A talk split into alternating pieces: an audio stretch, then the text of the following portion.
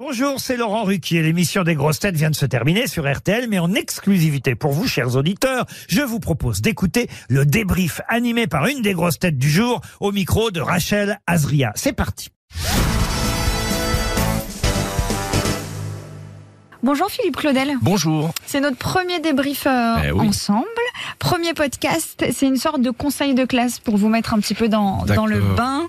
Le bulletin trimestriel, euh, Voilà. c'est pour plus tard. Alors, Voilà, hein exactement. On se reverra. On se reverra pour, euh, pour voir si vous avez eu les en progrès ou, Voilà. Ou les ne, félicitations. ou ne fait rien, ou euh, touche le fond mais creuse encore. Voilà, on demandera à Laurent son, son petit avis. Euh, tout d'abord, comment avez-vous trouvé l'émission du jour? Alors écoutez, moi je passe toujours un bon moment, c'est formidable, moi je suis très très heureux d'être là, c'est la troisième fois que je viens, je vais essayer de venir une fois par semaine euh, autant que possible. C'est euh, c'est chaleureux, c'est convivial, c'est drôle, euh, il y a une bonne ambiance, on voit que le public est heureux aussi, on espère que les auditrices et auditeurs également. Vous vous attendiez à, à cette ambiance? Oui, bah oui, oui, quand même, parce que j'allais dire, j'ai été élevé avec les grosses têtes. hein. C'est quand même une émission absolument historique, cultissime.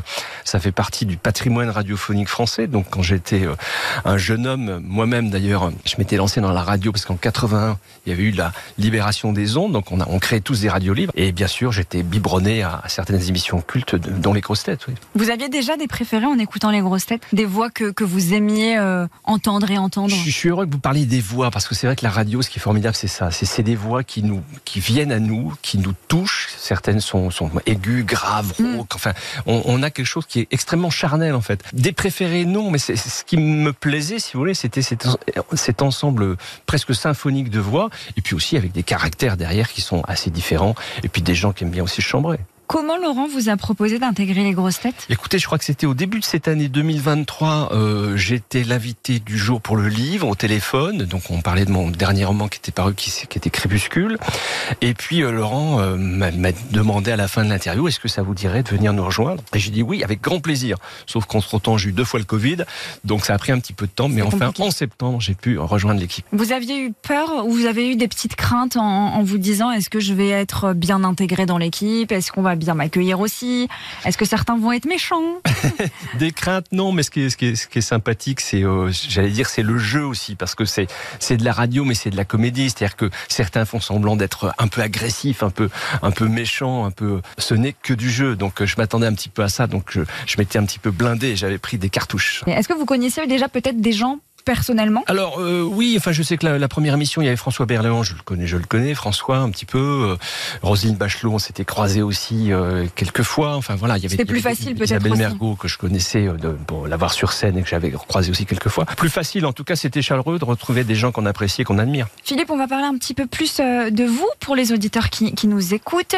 Vous êtes écrivain et réalisateur. Vous nous donnez votre plus beau souvenir au cinéma? C'est peut-être la magie du, du, du premier action. Quand euh, moi j'avais fait des courts métrages quand j'étais jeune étudiant, et puis après j'ai mis du temps avant de faire mon premier long métrage. C'était il y a longtemps que je t'aime, donc en 2008. Quand ça devient possible après euh, deux ans de préparation, d'incertitude, qu'on est sur le plateau, qu'on est avec l'équipe, que les comédiennes sont là, en l'occurrence Elsa Zilberstein, Mm. Christine Scott Thomas, Très beau et qu'on lance son premier action, il y a quelque chose d'absolument euh, frissonnant, fascinant euh, et, et presque, j'allais dire, euh, ch- charnel, érotique. Vous voyez, il y, a, il y a un truc. Le tournage, c'est quelque chose d'exceptionnel. Les tournages, c'est fatigant, c'est éreintant, mais il y a une magie du tournage que je ne retrouve pas ailleurs dans d'autres mondes de la vie. Vous avez un, un message pour les, pour les spectateurs qui ont un peu déserté les, les salles de cinéma en France? Écoutez, oui, c'est vraiment un gros problème. Moi qui euh, suis à la fois spectateur et, et metteur en scène, comme vous le rappelez, euh, quand on voit la fréquentation, euh, ça fait du mal.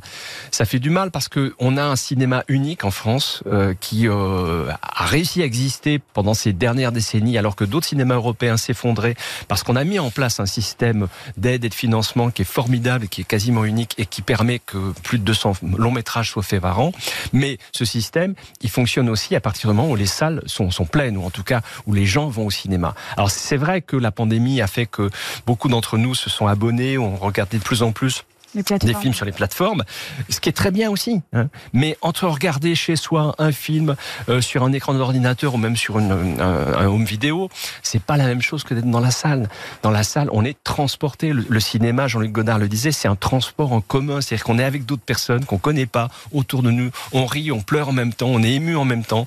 Et il y a quelque chose qui est, qui est magique. C'est un petit peu comme le théâtre, le spectacle vivant. Aller au cinéma, je pense que de voir des écrans où vous avez des femmes et des hommes qui nous ressemblent, mais qui sont euh, 10 fois, 20 fois plus grands et qui vivent des émotions 20 fois plus fortes, c'est quelque chose qui est irremplaçable. Et si on veut que le cinéma dure, si on veut qu'il continue, il faut vraiment aller en salle. Philippe, si vous deviez faire un choix entre euh, les livres ou les films, Cruel. Euh, écoutez, euh, ce serait difficile, j'aurais des regrets forcément, mais je pense quand même que je choisirais les livres. vous vous sentez plus libre? Forcément, parce que euh, il n'y a pas une question d'argent euh, et de budget, de réunion de producteurs, de d'acteurs, de techniciens. Donc la mise en œuvre de l'écriture est plus simple. Elle ne coûte rien à personne. On peut la faire avec une simple feuille de papier et un crayon, vous voyez. Et puis, ce qui est magique aussi dans l'écriture, c'est que si on n'est pas content du résultat, on peut le jeter à la poubelle. exact. Alors que si vous faites un film, il faut forcément un jour le sortir, si, euh, même si vous n'êtes pas content. Ça m'est pas arrivé encore, mais ça doit être extrêmement douloureux. Vous avez des projets déjà pour 2024 Vous préparez cette, euh, cette nouvelle année? Donc l'année prochaine, moi j'ai des projets de pièces de théâtre euh, en janvier, euh, si tout va bien, et en septembre. Et puis, en- malgré tout ce qu'on a dit sur la situation du cinéma, l'espoir quand même de mettre en, en route un, un long métrage. Philippe Claudel, on vous retrouve la semaine prochaine dans les grosses têtes. Avec grand plaisir. Et entre-temps, bah, préparez bien les émissions. Oui, oui, oui. Lisez la presse. J'essaye d'être un bon élève, vous savez. J'espère. Bah, je J'espère que le, le prochain conseil de classe euh, sera bon. Vous me direz. Oui, avec plaisir. Merci Philippe. Merci. Merci d'avoir écouté le débrief des grosses têtes. Soyez au rendez-vous demain pour une nouvelle émission à 15h30 sur RTL ou encore en replay sur l'application et bien sûr toutes nos plateformes partenaires.